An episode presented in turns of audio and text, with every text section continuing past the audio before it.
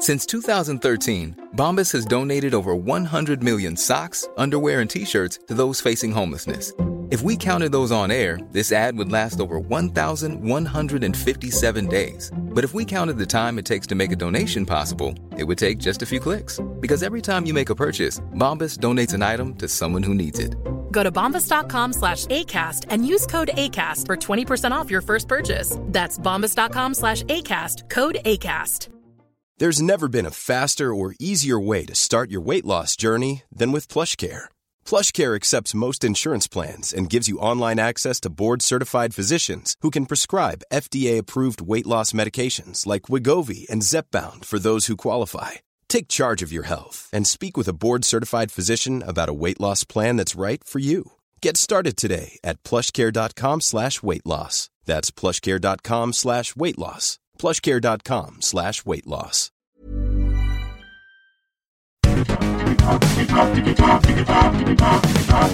Digitalk, der Podcast rund um die digitale Welt mit Dominik Grote.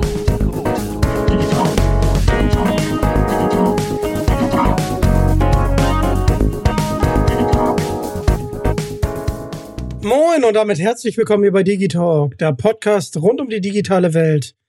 Heute habe ich den wunderbaren Dietmar Wunder am Apparat. Moin Dietmar. Moin, moin. Oh, diese Stimme, ich krieg Gänsehaut. Du, magst du mir mal sagen, wie spät es ist? Warte mal, ich guck mal kurz nach. Es ist 19.40 Uhr. 19.40 Uhr. Kann ich bestätigen. Aber äh, du sag mal, ist das, ist das nicht eine Omega? Ganz genau, Omega. Eine, eine wirklich tolle, tolle Uhr. Äh, ich habe mit einer Brille hingeguckt. Ich glaube, ohne Brille hätte ich das jetzt nicht so gut gesehen. Du bist gelernter Augenoptiker. Äh, wie kam es dazu, dass du vom gelernten Augenoptiker zum Schauspieler wurdest? Gab es einen Film, der dich irgendwie inspiriert hat? Also für mich war es wirklich so, und das ist echt eine schöne Geschichte. Also um ganz kurz rauszuholen, ich will jetzt nicht meinen ganzen Lebenslauf erzählen, war 1905 bin ich geboren, sondern da gab es mich auch noch gar nicht. Da hat mein Urgroßvater Optiker Wunder in Berlin gegründet. Und ähm, dann in dritter Generation hatte mein Vater äh, dann Optiker Wunder weitergeführt. Und ich habe nach dem Abitur nicht so richtig gewusst, was möchte ich eigentlich machen. Ich wollte eigentlich Musik machen. Ich wollte eigentlich Schauspiel. Ich wollte so vieles machen, aber ich habe gedacht, naja, mach doch erstmal eine Augenoptikerlehre. Das ist irgendwie in der Familie und es ist ein ständiger Beruf. Und da habe ich gesagt, machst du. Und habe aber, um jetzt wieder ein bisschen zurückzuspulen, immer schon, auch schon als Kind, fiel mir letztens auch wieder auf, äh, habe ich immer schon gerne mit Stimme gespielt. Ich habe äh, als Kind äh, Kinderkassetten aufgenommen, beziehungsweise Kassetten aufgenommen, dann mit, äh, habe moderiert, irgendwie die, die Songs aus dem Radio runtergezogen oder damals ging nicht runterziehen, sondern wirklich noch mit äh, drei, zwei Tasten aufnehmen, Kassettenrekorder aus dem Radio und dann moderiert. Dann habe ich Kinderhörspiele mit, mit Freunden gemacht und Freundinnen gemacht. Das heißt, ich habe immer schon irgendwas mit Schauspiel zu tun. Und dann habe ich, das muss gewesen sein, da war ich 12, 13, 14, da gab es in Berlin äh, ein Kudamm, ein, das Kudamm-Eck. Und da gab es oben zwei kleine Kinos, die Kamera und das Oscar. Und ähm, da liefen in Dauerschleife die ganzen James Bond-Filme. Und da bin ich als Jugendlicher oder junger Jugendlicher oder etwas noch junge, jüngerer Jugendlicher hingegangen und habe James Bond gesehen. Und das hat mich so inspiriert, ich habe gedacht, das möchte ich auch. Klar, wollte ich natürlich als Junge auch James Bond sein, aber entscheidend war für mich, dass ich dieses in Rollen schlüpfen, in, in äh, Spielsachen nachspielen, das fand ich so toll. Und das hat mich dann wirklich durch die Schulzeit äh, begleitet, dass ich in der Schule Schultheater gemacht habe, dass ich äh, gesungen habe in Bands und sowas. Und das habe ich nie abgelegt. Und selbst während meiner Ausbildungszeit habe ich wirklich gesagt, ähm, du, selbst da hab ich, hat's mich nicht losgelassen und ich habe abends noch zweimal die Woche Schauspielunterricht genommen, privat damals, und äh, weil ich das einfach weitermachen wollte. Und äh, das hat mich auch dann nicht losgelassen, als ich dann fertig war mit der Augenoptiker-Ausbildung, habe ich mich beworben. Das ist mir letztens eine schöne Anekdote. Da war ich, was ich, warte mal, Anfang 20 gewesen sein, Mitte, also so 22, 21. 2021, da bin, habe ich mich beworben für eine Augenoptikerstelle am Kurfürstendamm bei einem Augenoptiker, von dem ich wusste, dass der ganz viele Schauspieler betrifft. Und dann mhm. habe ich mich da vorgestellt und habe dann gesagt, na ja, und ich möchte gerne Ausbildung und habe immer ein Febel zu, zu Schauspiel gehabt und immer noch und so. Und er so, na, ist interessant. Die und die Schauspieler sind hier oft äh, als Kunden oder Kundinnen. Und da habe ich gedacht, Moment mal, du willst irgendwo arbeiten, damit du mit Schauspielern zusammenarbeitest, beziehungsweise Schauspieler betreust und bedienst. Da dachte ich, nee, das ist doch Quatsch. Du willst doch, eigentlich willst du doch auch Schauspiel machen. Und das war für mich einer der ausschlaggebenden Punkte, dass ich gesagt habe, weißt du was, ich glaube, ich sollte einfach nochmal sagen, hinterfrage alles, was du wirklich mit Optiker am Hut hast oder beziehungsweise machst. Das kann ich bis heute immer noch so ein bisschen. Also wenn, wenn irgendwo die Brille drückt, auch bei dir, Dominik, gerne, äh, kann ich, weiß ich noch, wie man das ändert oder beziehungsweise anpasst. Aber da habe ich dann wirklich gesagt, nein, Dietmar, du willst wirklich in die Schauspielzunft reingehen, äh, beziehungsweise treten. Und das habe ich dann noch, äh, wie gesagt, zum Glück, diesen Weg bin ich dann gegangen. Und zum Glück bis heute kann ich nur sagen, ich bin sehr froh, sehr dankbar, dass ich das gemacht habe und dass ich vor allen Dingen in diesem Beruf arbeite. Ja, erstmal vielen, vielen Dank für diese ganzen Informationen. Äh, zu der Brille. Ich brauche wirklich eine neue Brille. Vielleicht kannst du mich da äh, beraten, weil äh, Kopfform und ähm, ja, die, die Farbe der Brille, die macht ja viel aus. Ähm, ja. Und es ist ja ein Accessoire, äh, was man halt mit sich rumträgt. Und äh, ich komme da gerne auf dich zurück. Sehr gerne. Ich höre ja die ganze Zeit diese deine schöne Stimme. Wo du sie überall einsetzt, da kommen wir ja gleich nochmal dazu. Aber ähm, gab es bei dir einen Moment, äh, wo du gemerkt hast, zusätzlich zum Schauspiel, dass du mit der Stimme äh, sehr viel transportieren kannst? Also für mich äh, kann ich sagen, ich habe das nie bewusst gemacht im Sinne von, mir war immer schon klar, schon als Kind oder als Jugendlicher, von wegen, du hast eine tolle Stimme überhaupt nicht, sondern ich habe immer gerne mit der Stimme gespielt. Ich weiß noch, in der Schulzeit hatten wir auch eine Band und da habe ich auch gerne ähm, Udo Lindenberg gecovert, irgendwie mit seiner, mit seiner Arbeit. Da, da wirklich so ein, so ein Abi, das wir immer gemacht haben, weißt du, ey, total heute, ich bin hier, Kinder, mit, der, weißt du, Eierlikörchen und schön das. Das haben wir immer, das habe ich in der Schulzeit schon gemacht. Oder meinetwegen, das wirst du vielleicht nicht mehr kennen, Heinz Rühmann war damals halt in meiner Kindheit, war das, waren es Filme, die Feuerzangenbowle oder sowas, die im Fernsehen liefen. Und dann wusste ich auch so ein bisschen so, dass ich der Heinz Rühmann nachgemacht habe und so. Und es war für mich immer dieses Spiel mit der Stimme. Das hat mir wahnsinnig viel Spaß gemacht, schon in der Jugend. Und ähm, dann gab es für mich schon während der Schauspielausbildungszeit äh, die Faszination mit Stimme und, und Rollenstudium und sowas alles, äh, ganz Stimme, ganz viel Erbrechen. Natürlich nicht nur die Stimme, dann Schauspiel zusammen. Und dann gibt es eine schöne Anekdote, da hatte ich einen Vorsprechen durch einen äh, Schauspielkollegen, mit dem ich zusammen gedreht hatte, damals noch als Komparse, also ich. Da hatte mhm. er mir ermöglicht, im Renaissance-Theater ein Vorsprechen zu, ähm, also ein Vorsprechen bei einem Dramaturgie oder Dramaturgiechef. Und da habe ich was vorgespielt und da hatte er, ähm, der Dramaturgiechef, damals danach gesagt, gut, in der Rolle müssen wir natürlich arbeiten, Sie sind ja Schauspielausbildung, da wissen Sie was, Herr Wunder, ich muss Ihnen ganz ehrlich sagen, Sie haben da einen Klang in Ihrer Stimme, wo ich Ihnen noch nicht mal sagen kann, was würde ich Ihnen empfehlen, Gesang oder mit der Sprache oder Schauspiel oder ob Sie doch mehr in die Richtung gehen, aber Sie haben einen ganz klaren symmetrischen Klang in Ihrer Stimme. Das war mir damals noch gar nicht bewusst. Und der Mann hat es damals, da war ich Anfang 20, wirklich schon gehört. Und das hat mich äh, natürlich geprägt, obwohl ich mir dessen nie jetzt bewusst war, äh, von wegen, ja, du hast eine tolle Stimme. Bis heute ist es so, dass ich wahnsinnig gerne Geschichten erzähle, Schauspieler oder, oder, oder halt synchronisiere, weil ich so viel Spaß äh, an dieser Leidenschaft habe. Und wenn das dich oder das Publikum natürlich fasziniert oder meinetwegen ihr mir gerne zuhört, dann sage ich so schöner, weil ich mach's wirklich gerne, mit der Stimme halt einfach Geschichten zu erzählen, Sachen auszudrücken, und oder zu singen oder sowas. Und wenn das für euch als Publikum natürlich funktioniert, ist das für mich umso schöner. Ja, da ähm, kann ich gleich eine super Überleitung zu machen. Ganz kurz, Heinz Rühmann, die Feuersymbole kenne ich tatsächlich. Kurze Anekdote dazu. Ich hatte damals einen wirklich schlechten Computer. Ich konnte damals Moan Cards und Ede Kowalski spielen, also äh, Spiele, wo man in der Klasse jetzt nicht äh, wirklich mithalten konnte. Und äh, dann habe ich halt viele Filme gesehen. Und das hat auch meine Filmleidenschaft äh, entfacht damals. Und ja, du erzählst gerne Geschichten, wie zum Beispiel Stephen King. Ähm, ah. ja, genau. Shining, genau. Shining, so ist es. Ich finde, ich finde allein den Film von äh, Stanley Kubrick schon sehr, sehr gruselig. Ähm, ja, und du liest tatsächlich Shining. Wie, wie war das für dich, äh, Shining zu lesen? Das ist auch eine schöne Geschichte. Ich habe zum Beispiel den Film, bis ich Shining aufgenommen hatte, nie gesehen, weil ich immer dachte, huh, der ist, der klingt so gruselig und äh, da ich eh immer sehr empfänglich bin für so eine Gruselatmosphäre, dachte ich, naja, gucke ich mir lieber nicht.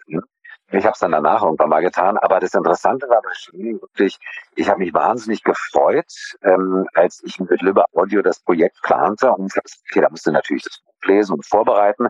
Und die lustige Anekdote dazu ist, dass ich das wirklich selbst musste, weil ich abends, äh, ich fand es viel zu gruselig, habe ich mich abends zu sehr gegruselt, als dass ich dieses Buch hätte nachts vorbereiten können. Ich habe dann wirklich also tagsüber an der Vorbereitung gearbeitet und als wir dann ins Studio gingen, das war November, das werde ich nie vergessen, draußen alles äh, dunkel und grau und, und, und halt Regen und halb Schnee und so. Und ich saß im Studio und in dem Moment, und das ist ganz interessant, jetzt bei mir wirklich wie ähm, so dieser Schalter ist umgeswitcht, da war ich Schauspieler und habe das wirklich rein professionell oder beziehungsweise rein spielerisch gesehen. Da hatte ich überhaupt keine Angst mehr oder beziehungsweise hat es mich nicht mehr gegruselt, sondern ich habe die ganze Atmosphäre wirklich so gerne gespielt. Das war einer meiner schönsten Hörbuchaufnahmen, weil ich in diese Rolle von Jack Torres da reingeschlüpft bin, in die ganzen Beschreibungen und so. Das hat so viel Spaß gemacht dass ich im Nachhinein wirklich sage, das war eins der, der tollsten Erlebnisse, obwohl ich jetzt mit Abstand wieder sage, Mann, wie gruselig war das denn ja. Und dann habe ich mir, glaube ich, ein halbes Jahr danach wirklich mal den Film in Ruhe angeguckt, äh, mit, mit meinem besten äh, Kumpel irgendwie zusammen und wir beide dachten, Mann, ist der gruselig, der ist ja wirklich gruselig. Vor allem Jack Nicholson, der Rolle ist natürlich immer, aber auch alle anderen äh, die da mitspielen. Also das war wirklich, ähm, der Film war super, aber diese Hörbuchaufnahme des Hörbuchs ist wirklich eins meiner Lieblingsprojekte gewesen. Ich habe das Hörbuch ja gehört und wie schon häufig erwähnt, die deine Stimme, die fesselt einfach und es ist so angenehm, dass dann einfach, wenn es draußen regnet und man überhaupt keine Lust hat rauszugehen, einfach das Hörbuch anzumachen, einen Tee zu trinken und dann einfach deiner Stimme zu lauschen. Also es hat unfassbar viel Spaß gemacht. Vielen, vielen Dank dafür, wirklich. Ja.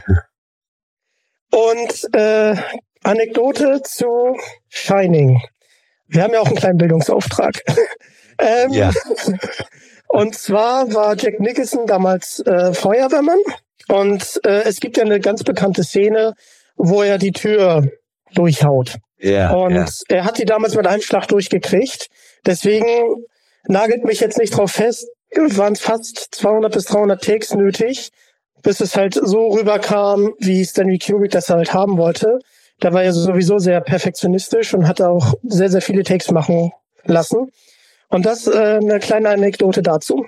Das ist ey, so eine so eine Geschichten behind the scenes finde ich mal total interessant, weil das macht natürlich für uns als Publikum immer ganz viel Atmosphäre aus, wenn du weißt, was dann hinter den Kulissen hinter der Kamera eigentlich passiert, weil das lockert das Ganze natürlich auch oft nochmal auf. Auf jeden Fall. Und wo wir gerade bei Stephen King sind, heute habe ich es mit den Überleitung. Ähm, The Green Mile, ein ja. wirklich schöner Film, äh, ja. sehr, sehr traurig. Ähm, für die Leute, die es noch nicht gesehen haben, ich möchte da jetzt auch nicht äh, irgendwie was spoilern.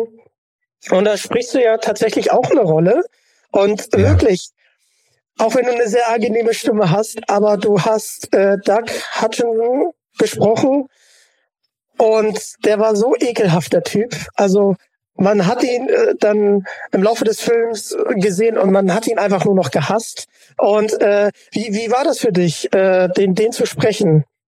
Das war auch übrigens sehr, sehr nette Anekdote, weil der Oliver Rohrbeck hat damals die Dialogregie gemacht für den Film und ähm, interessanterweise eine andere Geschichte am Rande. Sam Rockwell spielt ja mit. Man hat sich zu dem Zeitpunkt noch nicht gesprochen, synchronisiert besser, äh, synchronisiert.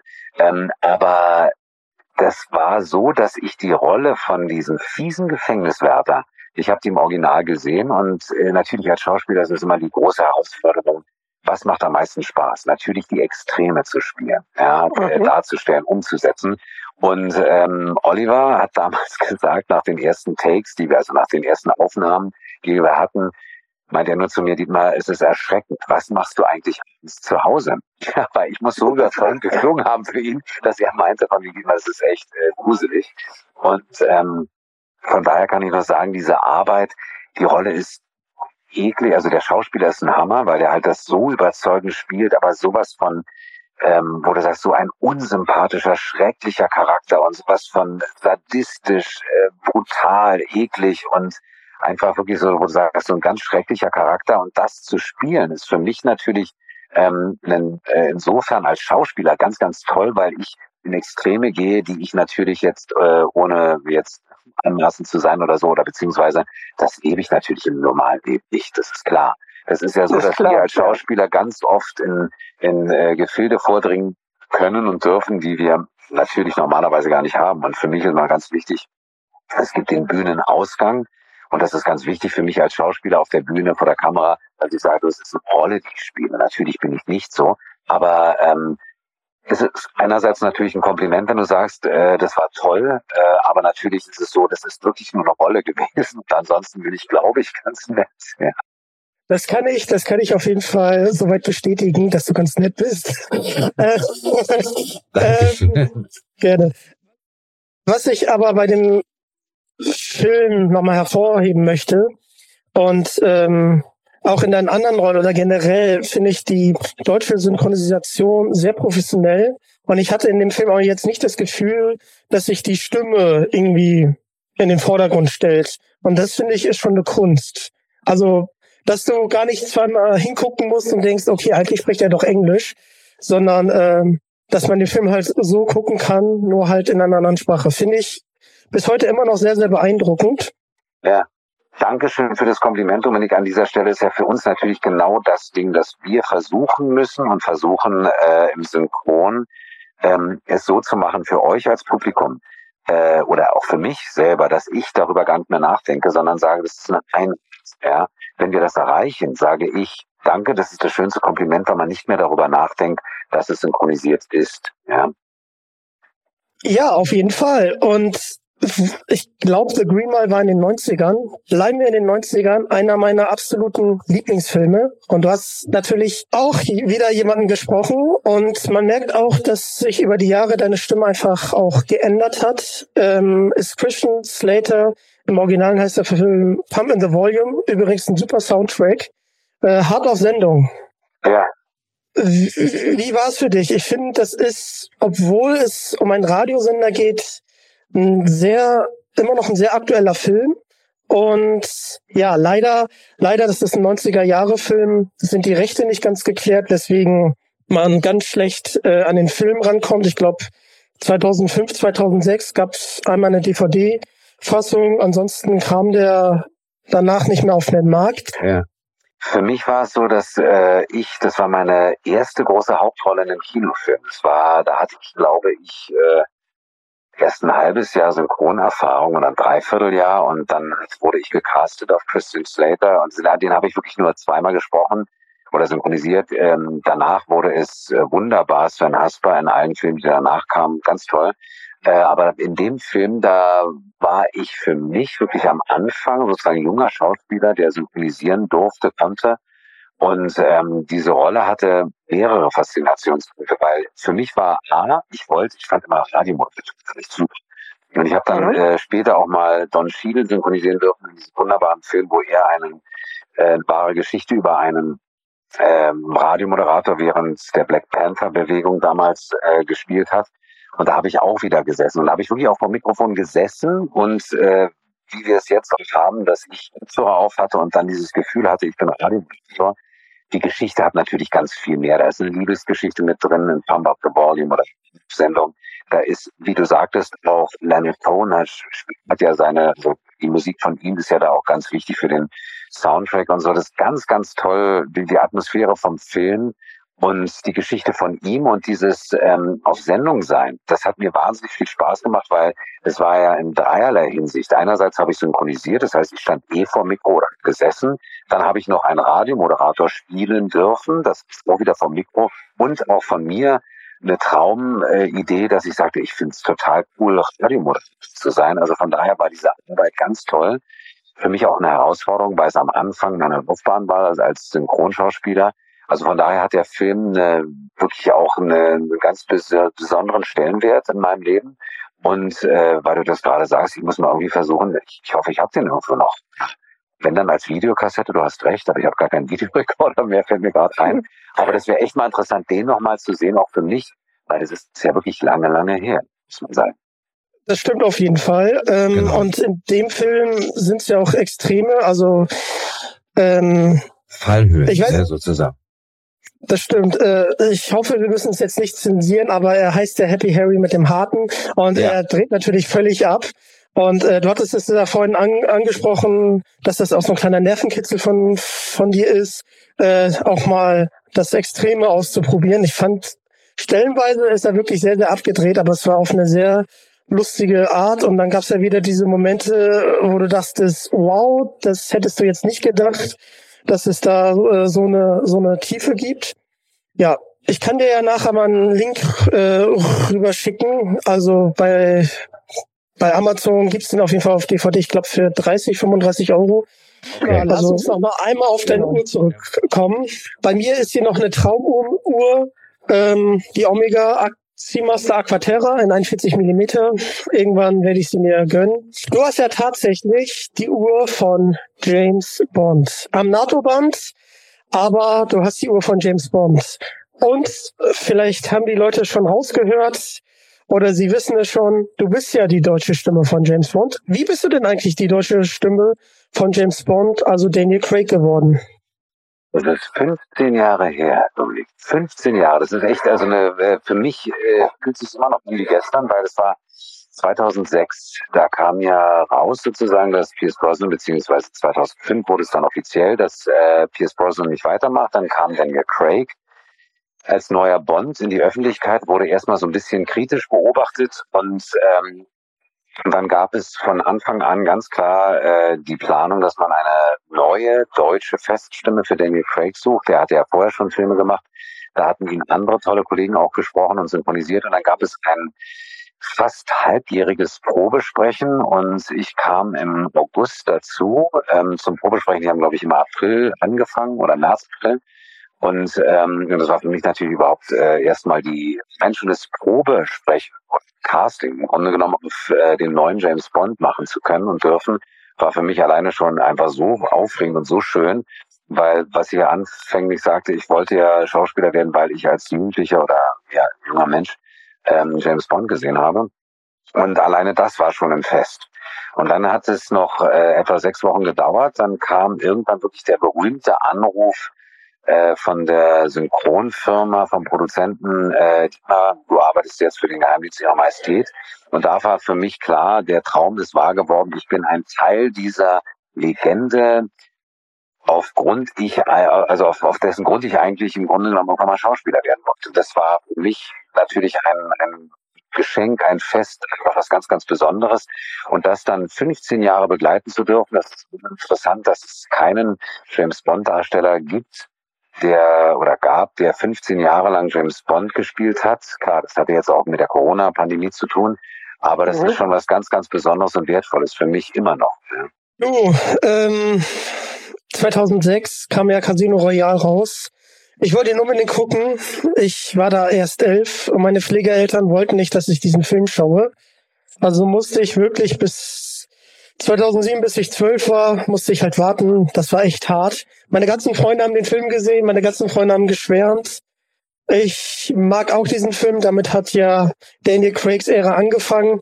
Und äh, ja, ich hasse meine Pflegeeltern immer noch ein bisschen dafür, dass sie bei dem Film aber gesagt haben, nee, darfst du nicht gucken. Das war ja sogar noch schlimmer. 2005 gleich zehn. Ich weiß, bin gut in Mathe. obwohl ich nur ja. Punkte im äh, Mathe-Abi hatte, aber habe trotzdem nie das Abi gekriegt, also alles gut. Ähm, und da durfte ich auch nicht zu Star Wars Episode 3 rein. Das war auch hart für mich. Ja, das glaube ich, das glaube ich dir. Ja. ja, das zog sich dann so weiter. Ähm, wie, wie läuft denn so eine Synchronisation von James Bond ab? Also der macht ja ganz viel, ganz viel Action und Schießen und dann läuft er durch die Gegend und äh, wie, wie, wie läuft das ab? Bist du dann auch sehr energisch im Studio und oder oder also, wie, wie bereitest du dich vor? Aber um mal ganz kurzen Einblick in unsere, im Grunde genommen um das äh, Handwerkszeug synchron geben zu können oder euch zu geben, äh, ist es natürlich so, wir haben den Film, der ist im Original. Der wird in ganz viele kleine Dialogfetzen, sogenannte Takes unterteilt, die mhm. dann äh, im Vorfeld übersetzt werden, natürlich auch lippensynchron gemacht werden vom Text her. Das ist ein Prozedere, da ist ein Übersetzer dann oder Übersetzerin, dann ein, ein Dialog Autor oder Autorin, ähm, die da halt sozusagen Lippensynchronität checkt. Und dieser Film wird dann in ganz viele kleine Häppchen, wenn man so will, unterteilt. Und das gucken wir uns im Studio an mit dem fertigen Text, der dann auch rhythmisch und synchron, lippensynchron gecheckt ist. Und dann gucke ich mir die Szene an, beziehungsweise diese kleinen Dialogfetzen. Ähm, das ist natürlich, klingt erstmal ein bisschen sehr vielleicht äh, mechanisch oder beziehungsweise sehr äh, minutiös. Und wir müssen aber trotzdem natürlich es so spielen, dass es echt klingt, als würden wir es durchspielen. Du hast recht. Wir spielen es nach, natürlich minimalistisch, weil ich darf mich ja nicht auf den Boden schmeißen, ich darf nicht hochspringen, weil ich sitze ja oder stehe vor einem Mikro. Und für mich als Schauspieler ist es immer so, dass ich sage, ich spiele die Szene minimalistisch nach. Das heißt, wenn mein Schauspieler steht, im Fall Daniel Craig stehe ich auch, wenn er läuft, dann muss ich, äh, darf ich ja nicht laufen, sondern ich muss versuchen, die Atmung aus meiner Schauspielerfahrung so klingen zu lassen beim Sprechen, als würde ich rennen oder also meinetwegen angestrengt klingen. Wenn ich jetzt meinetwegen Kampfszene habe, dann muss ich halt auch so klingen, als würde ich kämpfen. Jetzt mache ich minimalistisch vor Mikrofon nach. Wenn er sitzt, sitze ich auch. Liegen ist immer schwierig, da muss er die ganze Szenerie umbauen, weil das Mikrofon ja vor uns steht. Mhm. Das wäre jetzt zu aufwendig, wenn man alles nach bereiten würde. Wir tun es aber schon manchmal, das tun wir schon.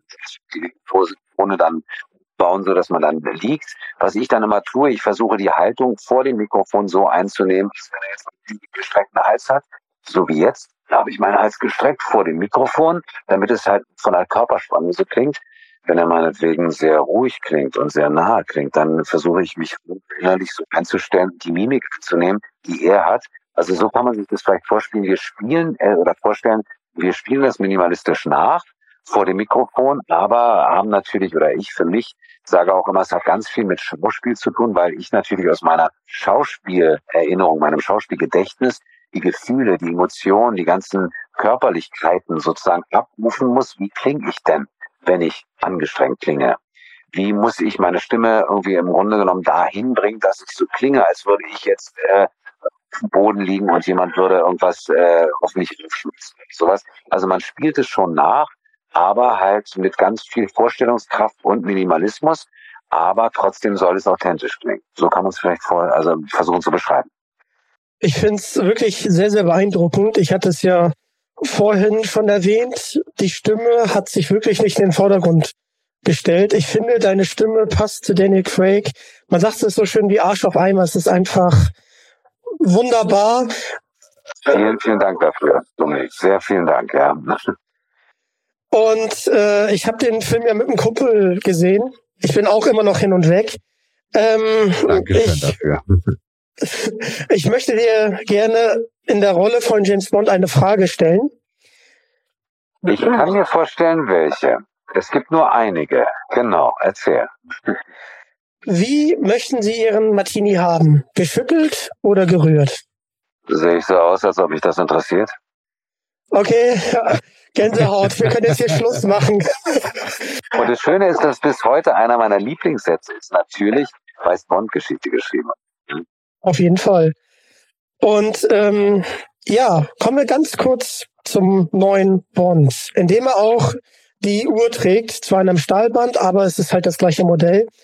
Ähm, ich muss sagen, wir können den Film ja nicht spoilern, weil er ja immer noch im Kino läuft und sich die sich sicherlich einige Zuhörer noch anschauen wollen. Aber ich hatte wirklich Pipi in den Augen äh, an der einen oder anderen Stelle. Und äh, Hans Zimmer hat ja hat's einfach abgerockt. Also Wahnsinn, was da für ein Soundtrack entstanden ist und Wahnsinn, was Billie Eilish da für ein äh, ähm, Song ähm, singt. Also Hammer. Ich, das war wirklich ein Blockbuster.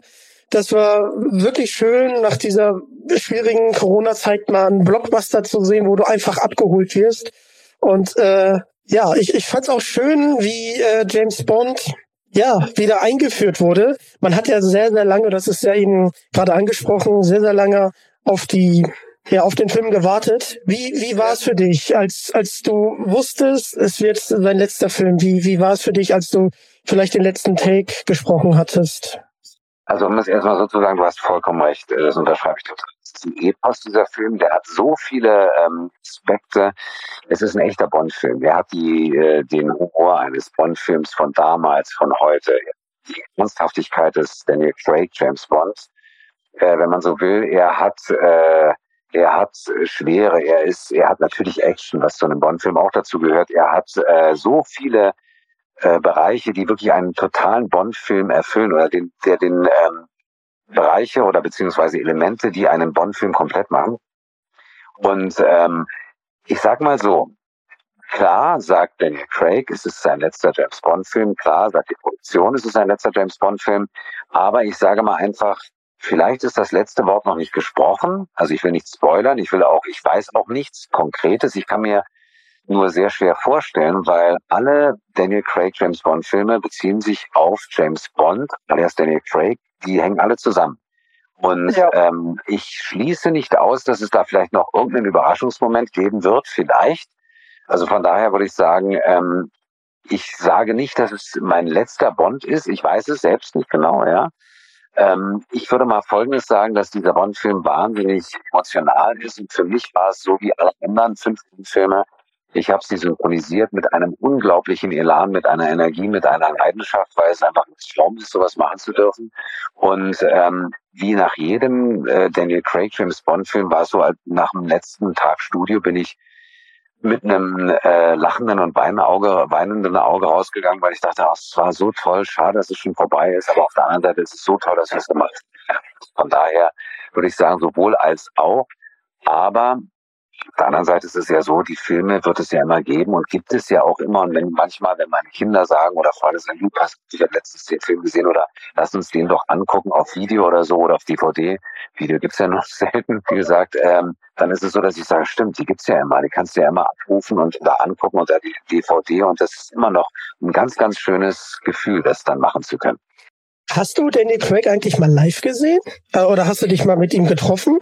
Also wir haben beide bei Spectre auf dem roten Teppich zusammengestanden und nebeneinander Interviews gegeben und Fotos gemacht. Die Zeit zum lange Quatschen äh, wurde uns dann allerdings nicht oder die, die konnten wir nicht, hatten wir leider nicht, weil die nächsten Termine anstanden. Oh, das ist schade. Ja, das mit dem Elan kann ich absolut unterschreiben. Ähm, es ist einfach Wahnsinn. Also was das für ein Handwerk ist, weil du hast ja durch die Stimme und durch die eingeschränkten Bewegungen ja nur einen Bruchteil äh, von dem Repertoire, was, was man als Schauspieler halt hat, um sich halt ausdrücken zu können.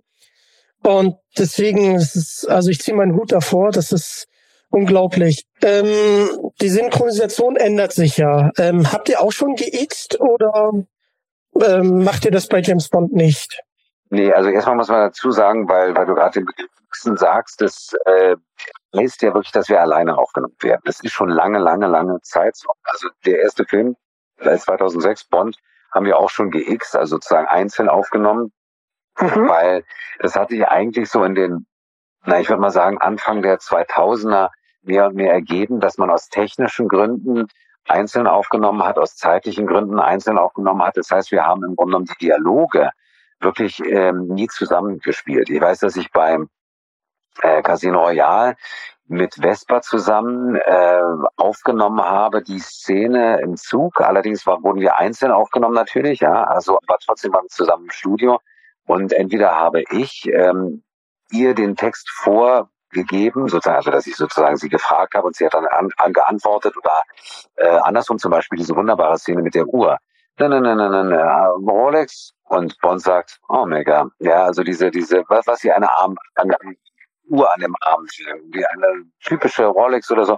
Und es war so schön, weil es waren so eine Schlagabtausch-Dialoge, die natürlich jetzt authentisch auch total schön zu spielen sind, wenn meine Kollegin in dem Falle ähm, dann halt wirklich da ist und, ähm, und wir das zusammen spielen können. Aber einzeln wurden wir trotzdem ja, also ich finde es äh, schade mit, mit dem Xen, also die jungen Leute, also die Synchronsprecher werden wollen, äh, dass es dann schwierig ist, von den, in den Anführungsstrichen, äh, von den alten Hasen zu lernen. Ähm, ja. Also eins kann ich dazu sagen, was wirklich schön ist, ähm, Alexandra ähm, Marissa Wilke ist halt Vespa gewesen. Und ich weiß noch, dass wir uns genau in diesem Jahr 2006 darüber unterhalten haben. Weißt du, was echt schade ist?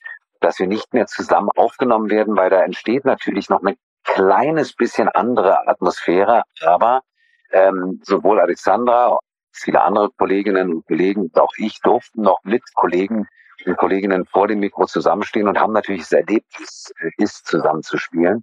Und äh, daraus haben die natürlich viel mitgenommen. Und es ist die große Aufgabe natürlich auch äh, des äh, der Regisseurin oder des Regisseurs, äh, Dialogregisseurs oder Regisseurin, dann halt äh, darauf zu achten, wie klingt denn das, wenn die beiden zusammenspielen würden, rein theoretisch, ja. Aber das ist dann auch Vorstellungskraft und natürlich auch äh, ja natürlich auch so ein bisschen Handwerkszeug. Kann man das sich dann vorstellen? Klingt es so, als wären wir zusammen aufgenommen worden? Aber da hast du vollkommen recht, ist schade, weil dadurch ist natürlich jetzt gerade durch die ähm, Corona-Situation wurde natürlich noch viel, viel mehr Wert darauf gelegt, dass wir einzeln im Stück sind. Das stimmt auf jeden Fall. Ich denke, ein großer Vorteil vom Xen ist, dass du halt komplett in deiner Rolle sein kannst. Und äh, ja. Ja, Genau. Du kannst deine Stimme ja äh, super ähm, verstellen oder auch mit äh, umgehen und sprichst ja tatsächlich auch Adam Sandler. Und wenn man Adam Sandler und Daniel Craig hört, dann muss man schon zweimal hinhören, dass du auch der Sprecher von Adam Sandler bist. Ähm, und, und Adam Sandler macht ja eher Komödien. Wie, wie, wie, ist es, wie ist es da für dich dann auch mal Komödien zu spielen? Ist das dann eine nette Abwechslung? äh, zu, zu James Bond oder? Na, absolut. Also für mich ist es ganz großes Fest natürlich, dass ich in unterschiedlichsten Charakteren Chris Sandler ist jetzt nun wirklich das vielleicht extreme Gegenbeispiel, nicht extrem, Gegenbeispiel zu, zu Daniel Craig als James Bond, weil äh, Adam Sandler hat natürlich auch sehr ernste Filme gespielt. Ja, es gibt ganz, ganz tolle ernste Filme mit ihm, wo er natürlich seine Stimmfarbe hat, aber nicht den Komiker spielt nicht den Komiker spielt, sondern halt wirklich auch eine sehr ernste, seriöse Rolle spielt und was ganz, ganz toll ist. Und ähm, aber auch äh, Schauspieler wie Sam Rockwell oder Don Cheadle, äh, Cuba Gooding Jr. und ähm, Oma Epps und also viele der Schauspieler, die ich begleiten darf, äh, die sind ja so unterschiedlich. Und wenn es fürs Publikum, für euch so funktioniert, dass ihr sagt, ey, Moment mal, da muss ich jetzt erstmal zweimal hinhören, ist er das auch, dann ist es für mich natürlich ein ganz, ganz großes Kompliment, dass das funktioniert. Und für mich natürlich zusätzlich noch eine ganz tolle Möglichkeit, mich in unterschiedlichsten Rollen als Schauspieler austoben zu dürfen und natürlich auch nicht festgelegt zu sein auf nur eine Stimme, wo man sagt, nee, den Wunder wollen wir jetzt nicht, der klingt ja mal wie James Bond, sondern ach, das ist der auch, das macht der auch, wo ich dann auch dadurch eine ganz ähm, Vielfältigkeit. Du sagst, dass als, als ich äh, recherchiert habe, äh, bin ich echt erstaunt, äh, in wie vielen Filmen du schon ähm, Schauspielern eine Stimme geliehen hast. Und eine gute Freundin von mir ist großer Adam Sandler-Fan. Und auch wenn es ein ernsterer Film ist, habe ich so ein bisschen den Auftrag, kannst du ein bisschen was zu Click erzählen? Ich finde, Click ist ein sehr, sehr starker Film von Adam Sandler. Äh, eine, eine sehr, sehr schöne Thematik. Und ja, also das, das war so ein richtiger Film, der hat mich überrascht. Also ich hätte nicht gedacht, dass der mich so, der, der mich so umhauen würde. Wie, wie war's für dich bei Click? Ähm, was das Tolle an den Adam Sandler-Filmen immer ist, der hat immer eine Message. Auch wenn er noch so in Anführungszeichen eine Komödie ist, äh, hat er immer so eine, so eine, so eine Message, die er rüberbringt, von wegen passt auf, ganz, ganz wichtig ist Menschlichkeit, ganz, ganz wichtig ist Freundschaft, Familie. Und bei Click hat das ganz, ganz viel, der ist natürlich auch lustig, keine Frage, hat Komödie, mhm. also ganz viel Komödie dabei, aber hat halt auch diese Message, ähm, dieses von wegen, ähm, du, wichtig ist, dass du nicht alleine bist und wichtig ist nicht nur Erfolg, Geld und sowas alles. Natürlich ist es toll, wenn einem das wirklich geschenkt wird oder wenn man das äh, erleben darf. Aber viel wichtiger ist menschlich Gefühle, ist Miteinander, Rücksichtnahme, Respekt, dem Dankbarkeit. Und das sind alles so ähm, äh, nachhaltige, finde ich, Botschaften, die in diesem Film transportiert werden und das mit einer unglaublichen Kunst von Komödie, und ähm, gleichzeitig halt auch ein ernsthafter Film, der eine, der dich äh, zum Nachdenken anregt und trotzdem eine ganz, ganz schöne Unterhaltungsfaktor. Du hast es auf den Punkt gebracht. Ich kann dem nichts mehr hinzufügen. Und dann, der, der erste Bad Boys kam ja 95 raus und du hast ihn ja in Und dann hast du im zweiten und auch im dritten Teil äh, hast du dann Martin Lawrence übernommen. Und ich muss im zweiten Teil an diese Szene denken, wo ich glaube Reggie hieß er, äh, die Tochter, die Tochter ähm, zu einem Date einladen möchte. Ja. wie, wie, wie, wie viele Takes hast du dafür gebraucht? Weil ich kann mir schlecht vorstellen, dass man da ernst sein kann. Also sagen wir mal so, es passiert natürlich ganz oft. Ich kann mich jetzt nicht mehr genau daran erinnern, wie oft wir das gemacht haben. Kann sogar sein, dass wir es beim ersten Mal gemacht haben und wir einfach nur aus Rücksicht darauf, dass wir sonst, hätten wir es nicht beim ersten Mal geschafft, wahrscheinlich hundertmal gemacht hätten, weil es so komisch ist. Aber was natürlich wirklich oft passiert ist, dass wir während, wenn eine Szene richtig trocken, humoristisch gespielt ist, dass du dann als Schauspieler danach zusammenbrichst vor Lachen und vor, weil es einfach so lustig ist. Da gibt's natürlich gerade bei Martin Lawrence und äh, Will Smith bei zwei und drei ganz viele schöne Szenen. Wir beide, äh, Jan und ich haben es noch nicht zusammengespielt, aber haben uns danach unterhalten. Also Jan Rodle ist Will Smith. Großartig, auch ein ganz, ganz toller Kollege und außerdem einmalig auf Will Smith. Ähm, und dass wir da wirklich zusammen äh, danach drüber gesprochen haben, dass das echt lustig ist, so eine Szene zu machen. Es kann aber wirklich auch mal passieren, dass du während der Spiel, also während du synchronisierst, einfach mal während des äh, Sprechens oder Spielens abbrichst, weil du einfach vor Lachen zusammenbrichst. Kann ich, kann ich mir bei Martin Lawrence durchaus vorstellen. Ja. Du, du hast ähm, den Beruf vorhin erwähnt und du machst ja tatsächlich auch Synchronregie und hast zum Beispiel in American Pie Synchronregie geführt. Äh, wie, wie, wie ist dort der Ablauf? Also das ist ja dann einmal komplett eine andere Rolle einnehmen, weil vorher bist du halt ein Sprecher und jetzt äh, kümmerst du dich halt um Sprecher, dass alles halt synchron läuft. Wie, wie ist das so? Man muss sich das ungefähr so vorstellen, dass wir als äh, Dialogregisseur oder Synchronregisseur genau das gleiche machen wie ein Regisseur oder eine Regisseurin im Theater, beim Film, dass wir die Schauspieler und Schauspielerinnen führen. Wir verführen sie dahin, verführen auch manchmal, aber führen sie dahin, also verführen äh, im Sinne von, dass sie die richtige Spielweise finden. Nichts anderes, genau. Ähm, dass wir sie dahin führen, dass sie das übernehmen, was die Rolle an sich verlangt. Das heißt, für mich als Dialogregisseur äh, ist die Aufgabe, dass ich ähm, das Original ins Deutsche transportiere mit meinen Schauspielerinnen und Schauspielern, die dann, äh, wo ich dann hoffentlich das Gehör habe und die Möglichkeit zu sagen, was auf nein, er klingt äh, noch veratmeter, noch verzweifelter. Er kämpft mehr mit sich. Ich höre mehr atmen. Ich höre mehr dieses Gebrochene, dieses von wegen ich bin, komme aus dem Rennen. Ich bin emotional, habe ich noch mehr mit dem Kloß im Hals zu, zu kämpfen. Ich habe noch mehr Festigkeit, noch mehr über Überzeugungskraft äh, in der Art zu sprechen. Und das ist meine Aufgabe als Regisseur. Natürlich auch, dass es richtig betont ist, dass der, der Sinnzusammenhang stimmt. Äh, von, von dem Dialog äh, von Anfang bis Ende, dass die Dramaturgie stimmt, das ist im Grunde genommen meine Aufgabe als Regisseur, ähm, dass ich versuche, das zu transportieren, was das in dem Falle das Original mir vorgibt, in bestmöglicher Art und Weise. Ist dir bei American Pie auf jeden Fall sehr, sehr gut gelungen. Dankeschön. Und dann, sehr, sehr gerne. Und dann auch einer meiner Lieblingsfilme äh, von Martin Scorsese, Department unter Feinden unfassbar guter Film. Äh, und da hat ja wirklich damals alles mitgespielt, was Rang und Name hatte. Wie, wie waren da die Arbeiten für dich? Großartig, weil du gerade sagst, aber hatte ich die, also die großen, jungen und, und auch die alten sozusagen Helden des Synchrons dabei. Und das war für mich bis heute eine der schönsten Arbeiten, der intensivsten, sei es ja auch in Kerze als Jack Nicholson, immer noch. Also das ist die eins zu eins Besetzung.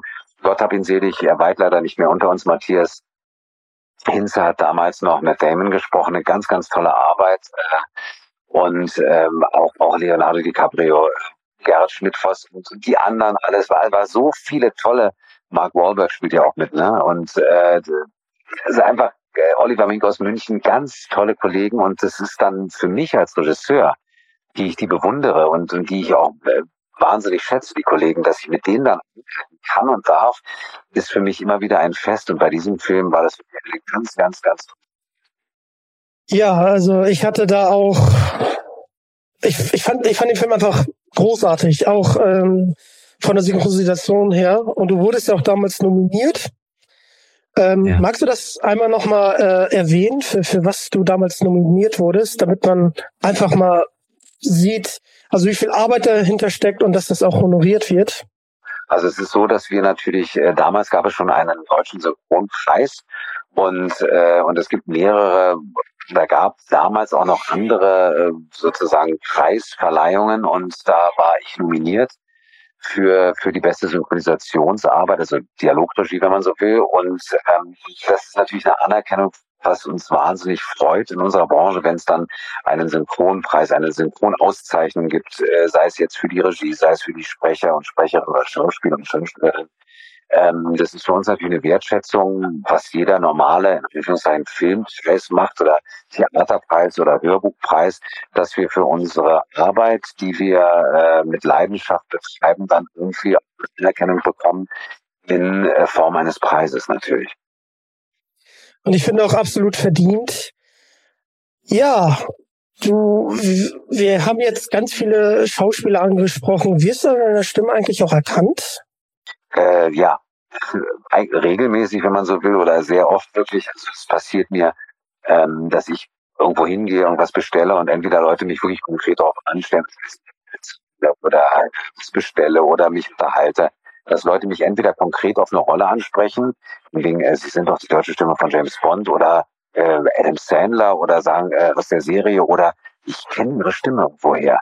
Äh, das passiert mir wirklich sehr oft und sehr regelmäßig jetzt gerade im Zusammenhang mit äh, keine Zeit zu sterben, weil ich ja oder da ich jetzt nun sehr viel auch im Fernsehen sein durfte und in den Radio, äh, Radiosendern deutschlandweit und Österreich, Schweiz und so, dass die Leute mich dann auch anhand der Stimme auch auf den Namen Dietmar Wunder oder auf die Rolle von James Bond sprechen. Und mich freut es immer. Das ist so wie Applaus bekommen für das, was ich tue und was ich wahnsinnig liebe.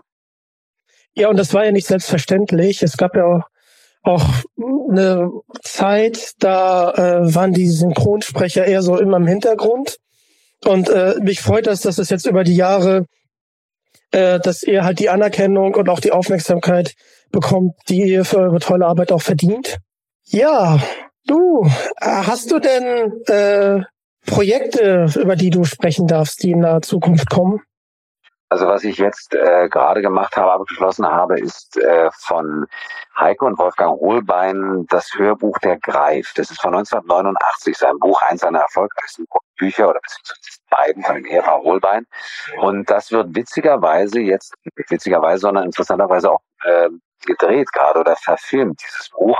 Und ich habe jetzt gerade das Hörbuch eingesprochen dafür. Dann ähm, habe ich für Marc Ellsberg äh, äh, das neueste Kurzhörbuch eingesprochen sozusagen. Äh, Mark Ellsberg ist bekannt, äh, Blackout hat er gemacht, der Fall des Präsidenten, ein Autor, ein ganz toller, großartiger Autor. Ähm, dann für Arno Strobel, sehr guter Freund und auch ein ganz toller Autor, spreche ich im Dezember sein neuestes Hörbuch ein.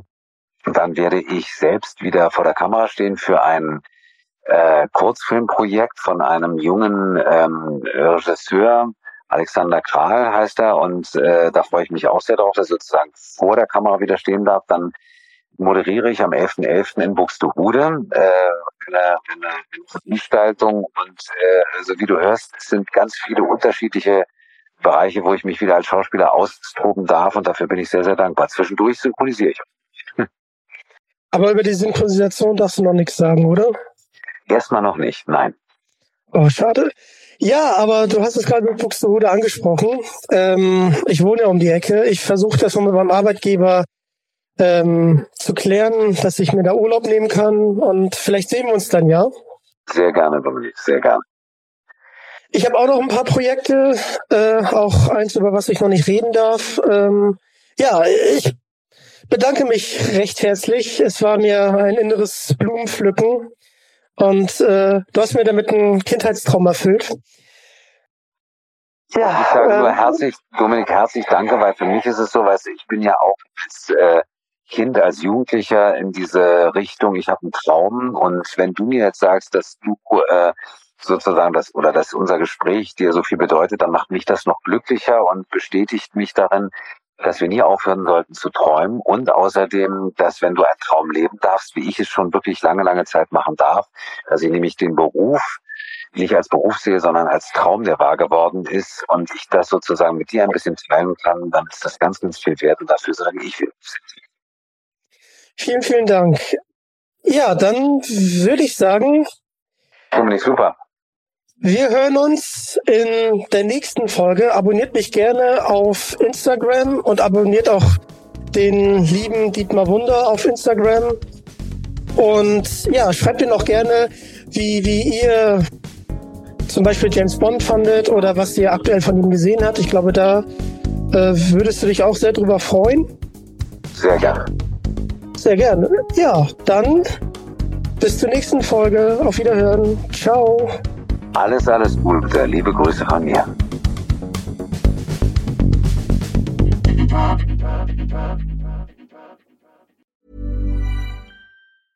Even when we're on a budget, we still deserve nice things. Quince is a place to scoop up stunning high-end goods for 50 to 80% less than similar brands. They have buttery soft cashmere sweaters starting at $50, luxurious Italian leather bags, and so much more. Plus, Quince only works with factories that use safe, ethical, and responsible manufacturing. Get the high-end goods you'll love without the high price tag with Quince. Go to quince.com/style for free shipping and 365-day returns.